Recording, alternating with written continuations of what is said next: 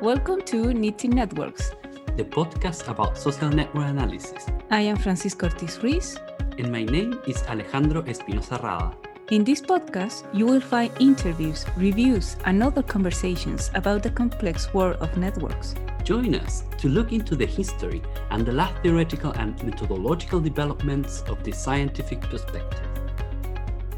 Thank you very much for accepting our invitation. It's an honor to be just talking with you, at least in an online way for now. to start the interview, it would be great for the people who don't know you if you can introduce yourself.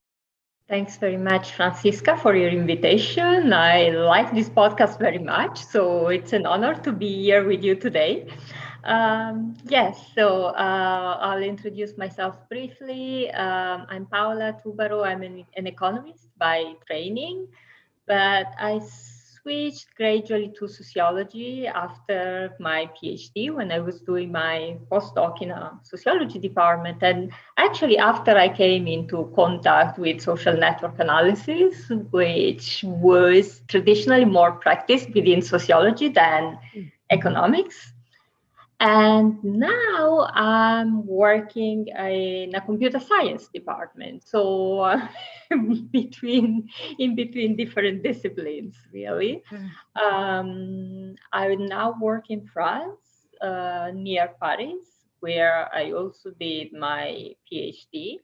Uh, not in the same institution, but uh, in the same in the same in Greater Paris area in both cases. And before that, um, I was for six years um, a reader at the University of Greenwich in the UK. Um, and yeah, so um, been, I've been working between disciplines and between countries too. but that's great because actually I have the experience of talking with a lot of people and apparently all the people from social networks has the same kind of experience like going through different countries and different languages and different uh, disciplines. So yeah. So i would like to know how was your first approach to network analysis? Maybe it was through a book maybe a, some specific people who present you this different perspective Yes, it was. Um, I had finished my PhD, my economics PhD, and I had some sort of something that I wasn't quite happy with, and was the fact that economics couldn't really, traditional economics at least, couldn't really account very well for everything that has to do with interactions between between people, the meso level, let's say. So micro level individual behaviors, okay macro level okay as well and you might criticize but yeah you know there are theories that work more or less but in between it was unclear and i was looking for inspiration on how do i tackle that? And i happened to register to um, there was a european summer school program that was called qmss quantitative methods for social sciences and they organized different summer schools in different parts of europe uh, on different topics. And one of them was social network analysis. So I found that and I thought, oh, maybe this could be, you know, this could be something interesting. Yeah. But the problem was that, and I, I got admitted and I participated. Problem was that um, this was the second or third year of the program. That is, they had already addressed the basic stuff, and that was already the advanced stuff. And so my first contact with social network analysis was with Siena, because that was a course on ERGM and Siena in Groningen, taught by, by wow. Tom Snijders with uh, Emmanuel Lazega, who was teaching the uh, sociological part. How do you apply these things to sociology? And That's Tom super advanced. The, yes, and Tom was doing the statistical part. And I was like, hmm, this sounds interesting, but I'm not sure I will ever be able to do that. Because, you know, I had never even seen a density, how to calculate a density or a centrality or, you know, the basic stuff that you would usually learn first. Yeah. And so I came out of that summer school with like, oh, this sounds interesting, but I feel really unable to do anything. but then uh, I was uh, you know, my uh, my PhD had just finished, my contract had finished. I was looking for a job, and then I thought, oh, maybe I should do something with that. Maybe I should talk with. I was in Paris. There was one of the tutors in the summer school was Emmanuel Lazega, who was also in Paris, and I thought maybe I'll talk to him and see if he has suggestions of how can I do something with that and he said, Oh, look, I'm just looking for a postdoc because yet someone, yet I had someone who was unavailable for some reason, and yeah, this position available. And I thought, hmm, what should I do? Well, let's take the challenge, right? And yeah. so I remember that I spent weeks just getting back to my Siena teaching materials that I had got in Groningen and trying to understand much better. And then I started working with um, Emmanuel and Tom at a paper they were doing using Siena on data that Emmanuel and, and Lise Mounier had collected here in Paris. And so it was like, you know, full immersion in the advanced stuff to begin with. But after a little while, I started, I felt I started to understand what all of this was about and why it was interesting and how to do that even in practice, you know, and I also learned density and centrality. you, did it like in the other way around, but you did it. Like... Definitely. It was funny, but um, I think it was this this full immersion was a quite enriching and quick experience to get me involved uh, in social network analysis and quickly come to realize the potential that this this approach could have. Yeah. So, do you have any researcher that actually inspire your work? Uh, I think I would say um, I would mention in the first place the three people from whom I learned really, and that's Tom Snijders, that's Emmanuel Lazega, and that's Lise Mounier. Uh, because it's really with them that uh, I learned SNA and I learned it by practicing. And um, it's not just that I learned, but that I think um, they also provide an example of how you can do that in practice productively and fruitfully. Because if you see Tom Snijders is someone with, you know, God for statistics, but at the same time, he's someone very friendly and nice and helpful, and he's always ready to to even i remember that at the time when we were beginning we had some characteristics of our data that didn't fit well with the way siena was programmed at the time and he had he made some changes to the model in order for it to adjust to, to account for the specificities of our data more um, more accurately. And i think it there's really always to learn from someone who has a lot to teach, but who is also always ready to learn somehow from others and always ready to listen and to uh, exchange with everyone and friendly and that's that's great really. And um, from Emmanuel, I really, from Emmanuel Lazega, I really learned how you can use social network analysis to address some substantive problem in sociology, I mean, in a social science, which is difficult, is hard, and needs to be needs to be addressed in a new way to get something new out. But where you never lose sight of the problem. And you may use you may use very advanced technical tools but they're never an end in itself. Uh, they're always you know an instrument to a goal that is the real goal of the analysis. And that's to understand i don't know power and conflict in an organization or whatever it is. I mean the, the substantive problem that you feel is important for you. And I think this is something that, um, as social scientists, we should really have in mind all the time. I mean, I am by training, I'm not a statistician, I'm not a mathematician, and for me, these are really instruments to my goal, not not goals in themselves. Uh, but the temptation to, you know, to just follow the instruments and do very fancy equations and visualizations. is always there. But no, I mean, what is the question, the social question that we want to answer? What do we want to do with that? And that's the that's always reminding me of, you know, that's that's the important thing.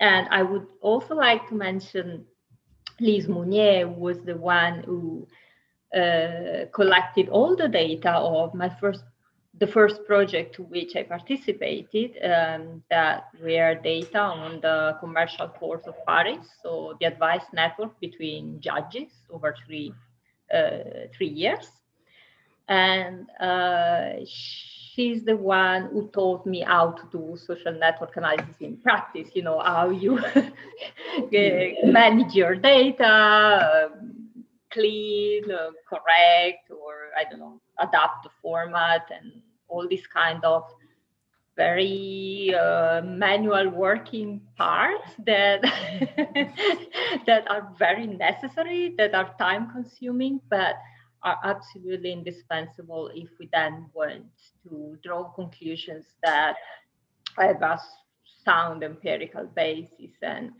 Lise also helped us, uh, me and others, in, in other projects afterward. We continued working together. And I think it's it's always the person I would I would go to when I have a question about listen. Why what do you think about this variable that sounds weird or you know? yeah. I think this is this is a, a skill um, knowing our data and working with our data that is really, really, really important and never valued enough, perhaps, uh, in what we do, and, and but crucial for the results that we then want. Yeah, definitely. It seems like you have a perfect match, right? you have one really statistical, but knowing the whole thing, and another one about the theoretical part, and another one about the practical stuff. So that's great. Yeah. um, so can we came back now to the present maybe? And can you tell us a little bit about your current research? In which kind of research are you working on? Maybe you are working more than one project. That's always happens so maybe that's the uh, thing that you're doing right now but yeah feel free to talk talk about your research. Yeah so what i'm researching what i've been researching for the last couple of years is um, i would call it the hidden um, value chain or value network, perhaps, behind artificial intelligence. And by that, I mean that, uh, well, artificial intelligence today is basically machine learning, very advanced statistical computer science methods that need large, uh, very large, massive uh, data sets to, to function. And uh, if you ask the question, where do these data come from? They don't just come from the internet or whatever. They're actually produced by people and annotated, improved, enriched by people. And many of these people are recruited through um, specialist digital platforms that um, recruit them to, for example, you have data that are images of animals and they recruit people to tell them what animals they are uh, cats dogs um, pigs whatever in order for to teach the computer somehow to recognize them. And this is very important for all the current application. The, the same principle i mean recognizing cats and dogs may seem trivial but uh, that's the basic principle behind um, self-driving cars. Uh, self-driving cars needs to recognize, you know, a pedestrian from a bike or another car or a, um, a traffic light and yeah. whatever. And there is a need for a lot of human work to prepare the data before they can be fed to algorithms. And the people who do this work are um, generally people who are paid very little because these are small tasks that are paid maybe a few cents, maybe even less than that. And um, they're paid by piecework, so not usually not regular employees. And that has created uh, created a huge um, global uh, online market for um, little qualified, relatively little qualified workforce to do these tasks And so this is just to say the background. And of course, this is very little known. And uh, the first goal is to figure out where these people are, who they are, what they do, etc.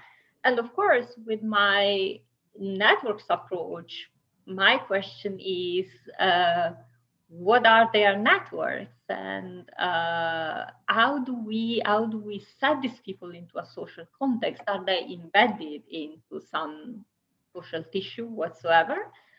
And here it's very uh, what is interesting is that my first my first digging into these problems gave uh, a kind of unexpected result, a sort of impression of social void around these people, because asking them, who do you talk to about your activity, or do you know anyone else who does the same type of tasks as yourself, they would answer no. Nobody. I don't talk it about this with anyone. I don't know anyone else. I have never seen any other human being say doing that.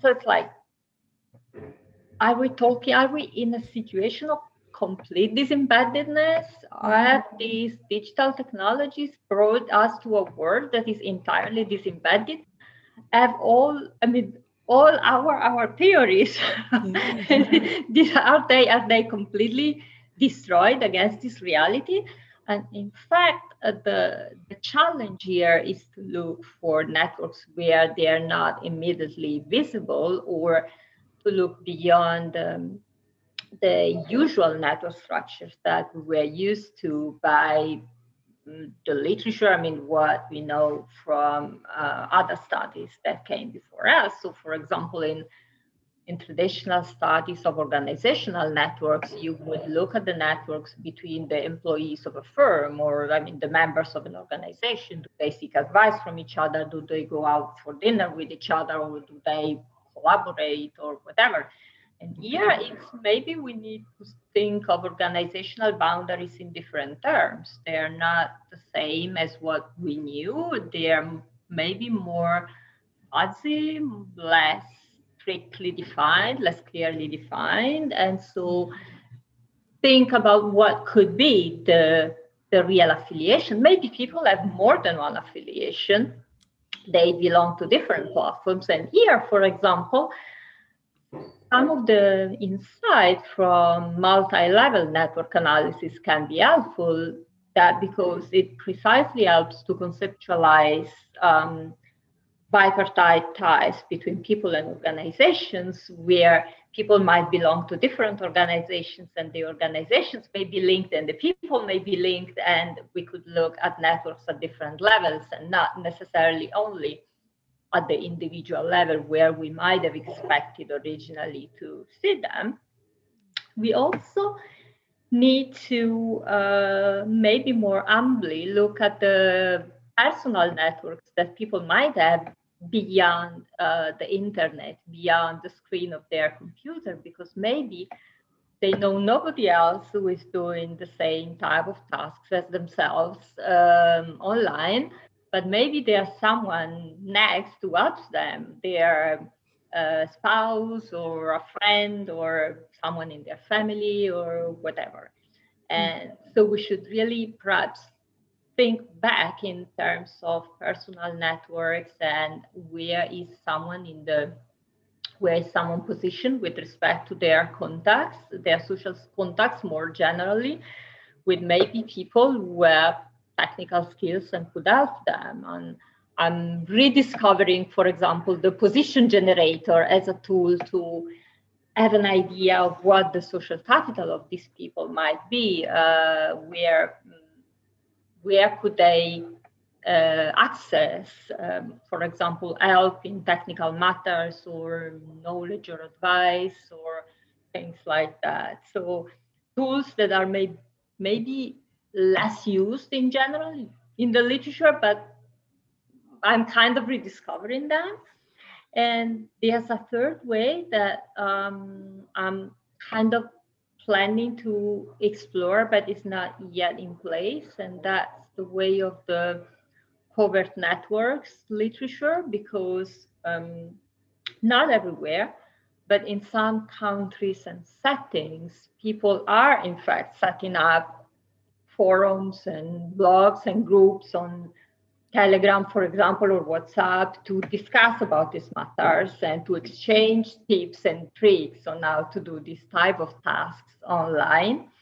Um, and sometimes, I mean, uh, sometimes their, their activities are borderline illegal, like selling accounts on platforms that pay better than others, which of course is not permitted in the terms of use, uh, or um, exchanging information about uh, available available tasks that might not be open to anyone, but like managing to um, uh, diffuse them in a way that could so that they could reach people to whom they were not originally directed by the by the clients and things like that. And of course these things are kind of you know borderline. They are not observable everywhere but um, like in my first study of these populations which was here in france we didn't see much of that but we are now exploring these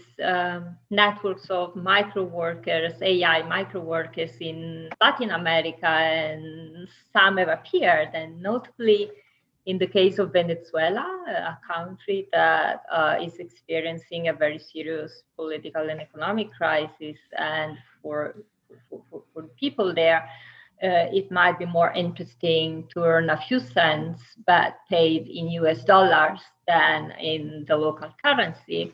And therefore, they're very active on these platforms and always devising new ways to access better, better opportunities there. So, yeah, there's, um, I've been speaking for too long, but there are there are lots of challenges here, and I think uh, overall uh, it's like every every new research setting is um, a way to challenge what we knew before about networks, but also a way to rediscover maybe approaches in social network analysis and techniques or theories that maybe we hadn't used before or that are maybe even less used in the literature or new, but uh, that could help us uh, solve uh, like the puzzle of the social void that I had the impression of, of, of encountering when I started this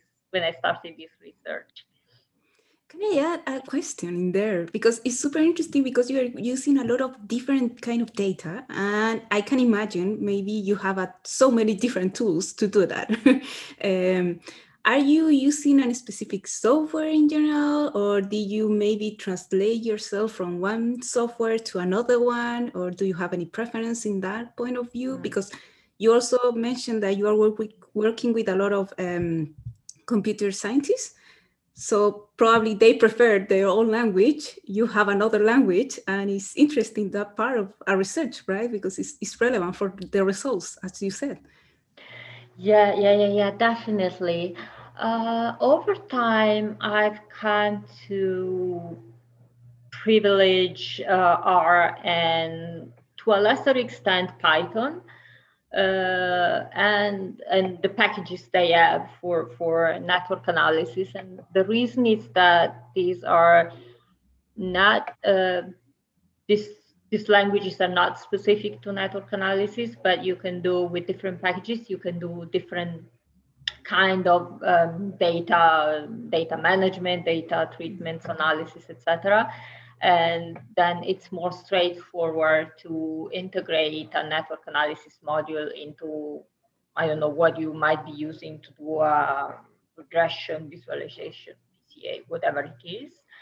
Uh, and in, in this respect, I'm um, kind of using much less the, the variety of tools that do very good things, but um, that would oblige me to switch uh, on and off all the time, uh, despite their merits. So um, I'm more and more oriented toward these two, also because the other advantage is that they are free, of course, and don't require buying licenses and uh, which could be a problem if, for example, uh, you move to an institution where people use a different software than you do, then it can be a problem. But um, in this way, you don't really face this kind of issues. So these are the this is what I'm doing now primarily.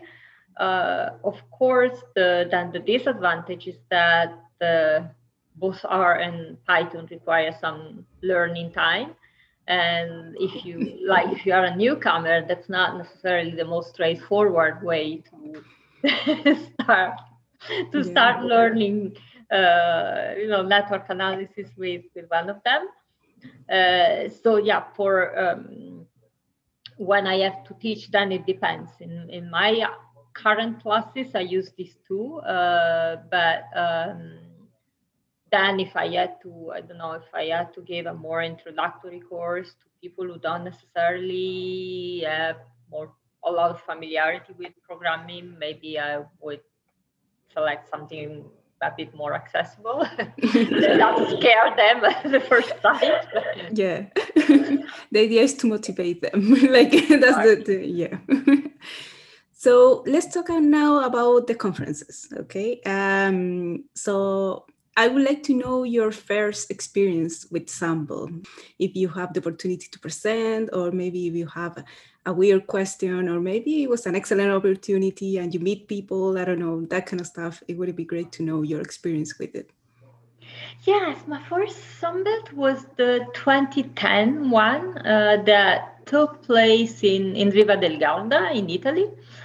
Uh, I was I had just started working in in London at that time, so I came to the Sunbelt with a lot of colleagues. We were a whole department with several people doing social network analysis, and I remember that we were kind of five or six uh, attending wow. the conference. Yeah.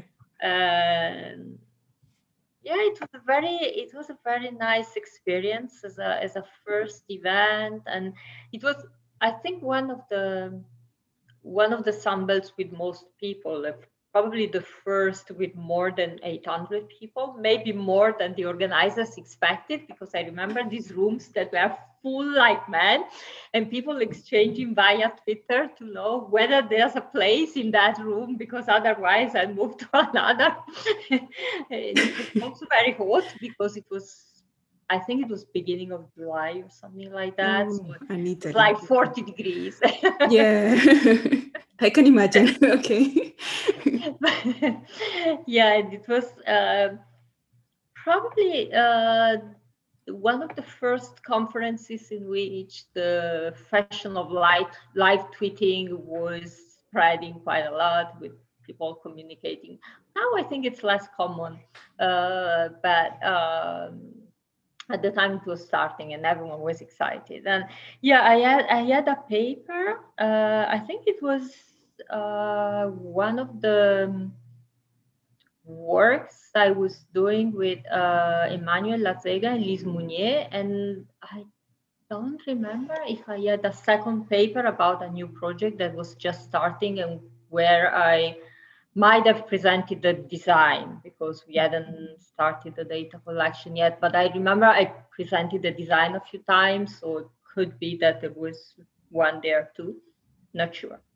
Um, but yeah, it was a it was a nice experience and also quite collective experience because I already knew some people, uh, like my five colleagues with me, and other people from France that I, I knew from before from my postdoc. Um, and then I also remember that I met some new people actually, some, especially at the time we had uh, formed a small informal organization that was called the UKSNA. Um, and we organized a few conferences and we had a small meeting there to coordinate for the next uh, planned activities. Um, so it was kind of uh, helpful in terms of yeah meeting more people and finding my way through the community, which was quite straightforward, I must say. Yeah, uh, yeah, yeah. And then I think after that, um, I attended the Sunbelt every year except once. Uh, it was 2016. It was just the, the year I moved from the UK to France and I, I wasn't sure about the funding that might have been available to travel. So I, I didn't go because, yeah, it was the uncertainty of the moment, really. And uh, last year, we even tried to, Emmanuel Lazega and myself, we tried to organize Sunbelt in Paris, which of course didn't happen because of the pandemic, and yeah. the Sunbelt took place online. Uh, but we had done a good part of the organization until uh, I think it became clear in April last year, more or less, that uh, the conference wouldn't take place as we had imagined it. So it kind of stopped there. And then the, the um, online conference team took over and, and moved on with the, the organization of what would be the first, uh, the first virtual Sunbelt in, in July last year.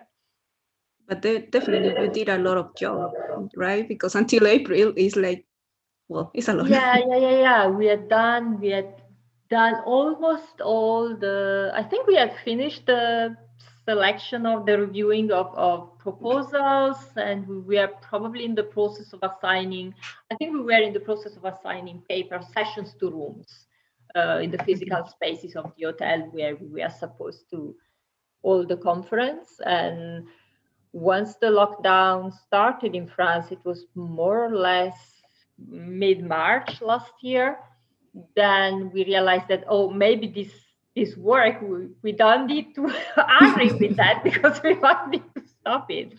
Yeah. uh, so we, we left it we left it interrupted yeah. Mm. yeah. But definitely you take the, the, the good decision apparently.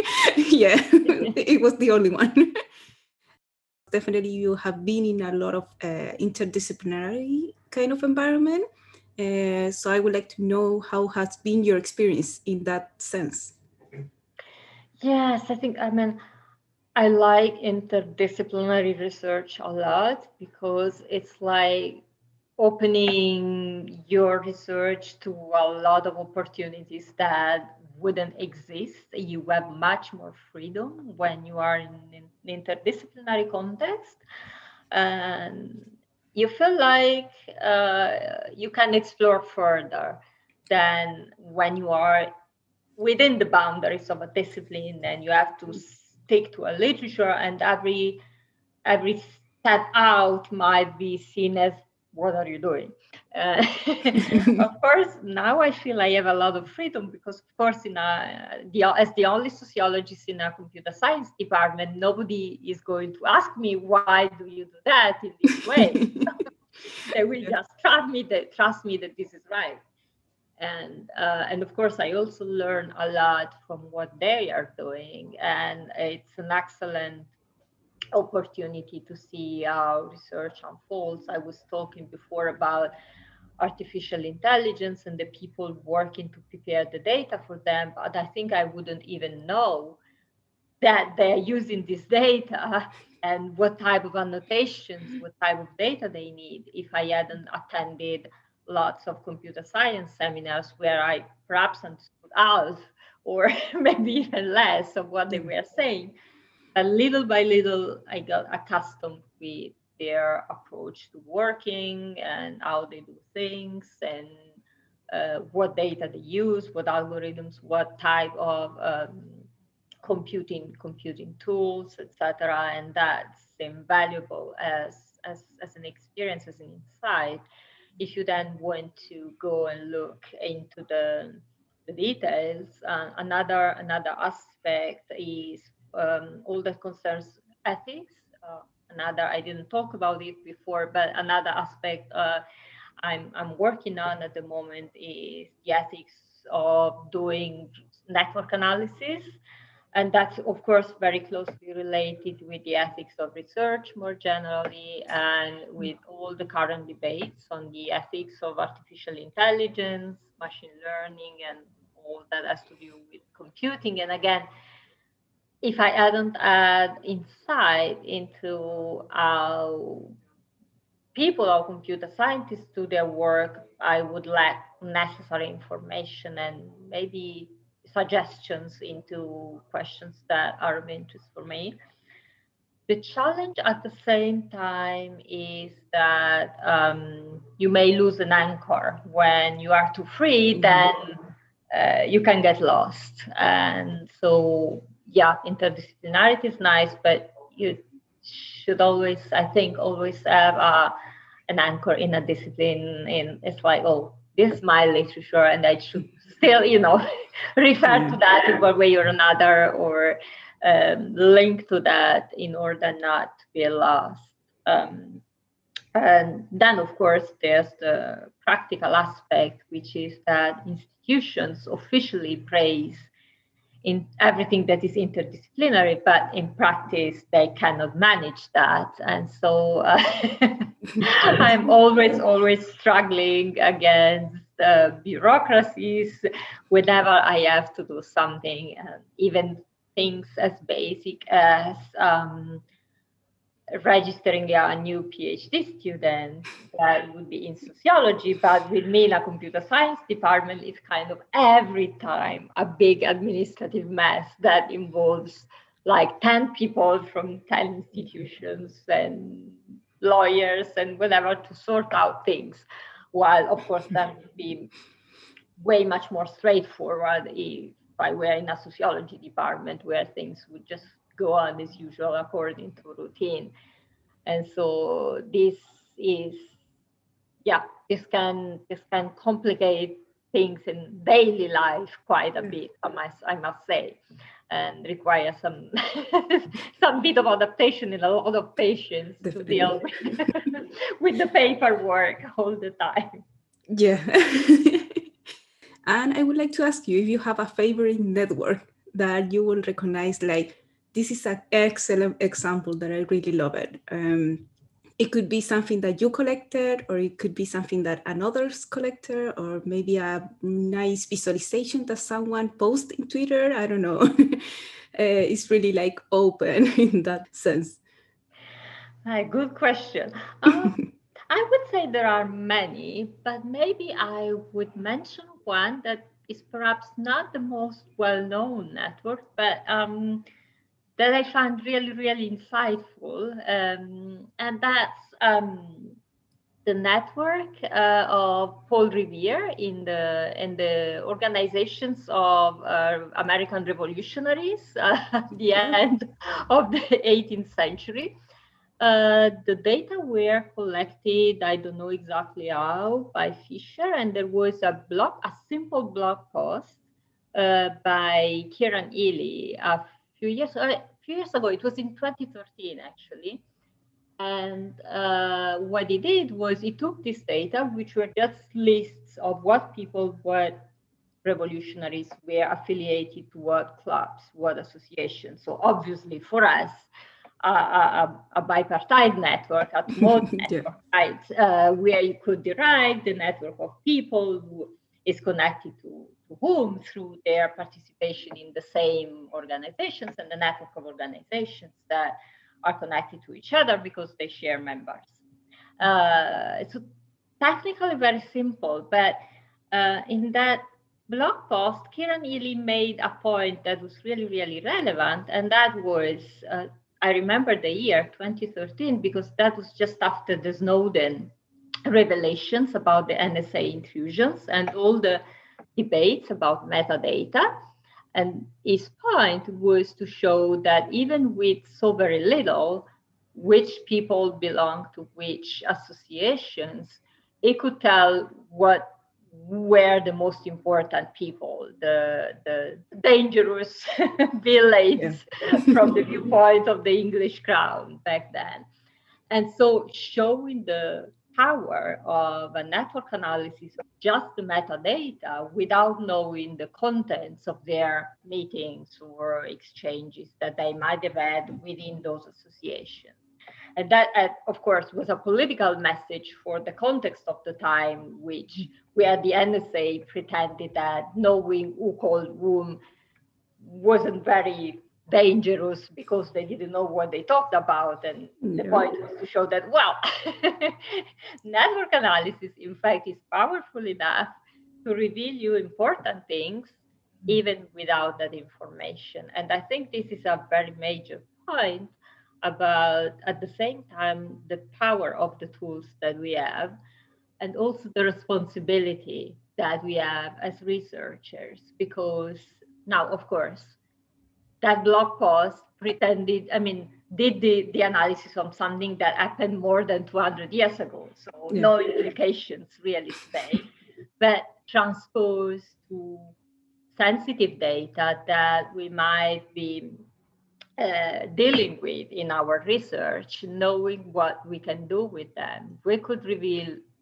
who is the terrorist, for example, or I mean, who is the dangerous person in some way or another, or something, something very, very sensitive. And precisely because the tools that we have access to are powerful, they're also they're also risky in a sense and that calls for a lot of a lot of caution from us of course this is generally true of any social research but i think with the case of networks that's maybe even more important to be careful about what we do what we do with um, our data precisely uh, because there's a lot that can be inferred from even a very simple visualization, even from um, an apparently very innocent database.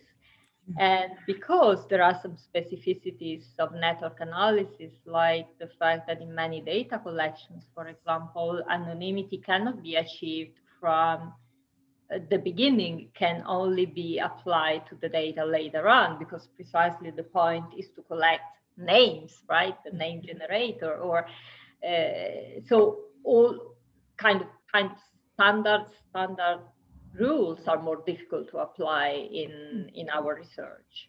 Same for informed consent. If you're doing personal network analysis, then you're not talking to all the alters of an ego, then we don't have their consent. I mean, these are things that we know, right? But we are we are working in particularly uh, slippery, on particularly slippery slopes, and uh, that requires uh, perhaps even more attention. And I would say even more now, as we have more data and more tools, more computing power to do this analysis that um, uh, are that that increase increase their their power and and risks at the same time, and that's um, that's one of the reasons why I also devoted some of my work to the ethics of doing SNA because and the recent challenges that arise today um, uh, when doing when doing SNA. Uh, that's because the the context uh, requires that. I think. Yeah, definitely. Um, I have to say that I, I have read some of your work about specifically that and I mm. found it fascinating. So I agree with that. Uh, definitely, the ethical aspect of it is not something that we used to talk about, but it's super essential.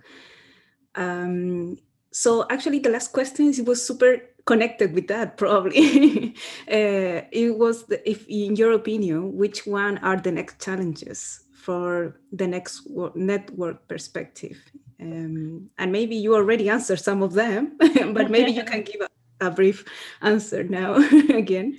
Yeah, maybe I'll I'll mention some different challenges, even though I, I already yeah. talked about some.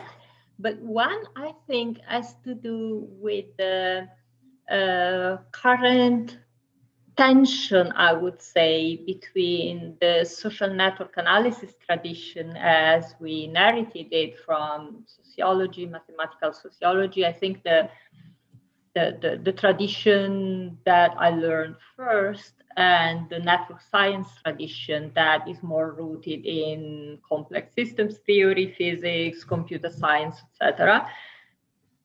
And of course, there are there's a lot of potential for intersections and for fruitful collaboration between these two um, areas, these two traditions. And the conference this year, the, the Networks 2021 conference, is an example of yeah, goodwill to collaborate and learn from each other, and it, it's very welcome. It's very needed, uh, but it's not it's not straightforward, and in a sense, it's yeah, a little bit of a shame that the conference will have to take place only online, given the context, because that would have been a very good opportunity for people to meet and uh, mix more than they would usually do.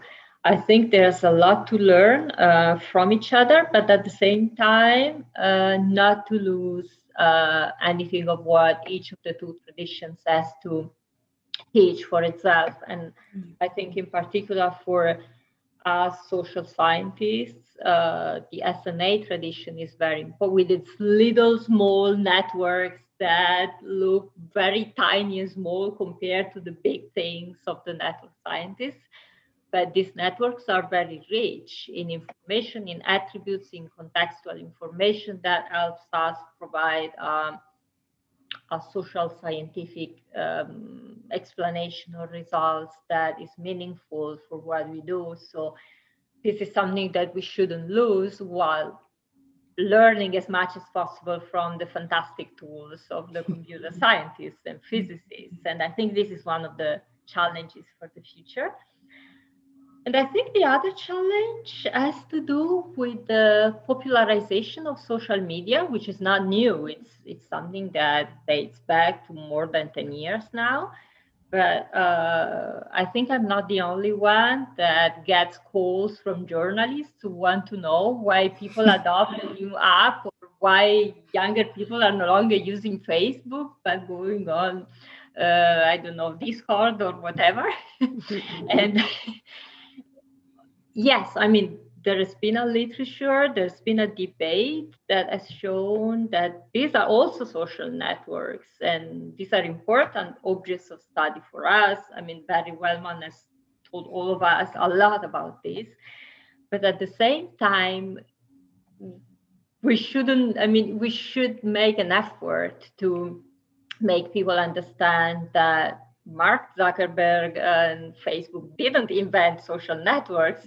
social networks are just part of the human experience in every part of its history, and that these are just new tools to entertain, maintain, and cultivate social relationships, perhaps. But these are not the social networks. Mm-hmm. And I think we still haven't really managed very well. We haven't done a good job in communicating what social networks really are to the larger public, to the larger audiences beyond uh, beyond our community. Yeah, I definitely agree. Especially with the last one, it's like, yeah, I get that kind of impression a lot with a lot of people who, the same example that you mentioned, that some people go ahead and ask them about social media and those stuff, and it's like, no, it's not the same. exactly. so that was my last question. So it has been great interview. Uh, I laugh a lot. so thank you very much for that. Uh, yeah, that's it. Thank you. Thank you very much. Thank you. This was today's chapter. We hope that you enjoyed it. Remember that the first Wednesday of each month we will publish new chapters. Also, you can always send us suggestions and ideas to our emails. We hope that you heard us again, and in that way we can continue knitting networks.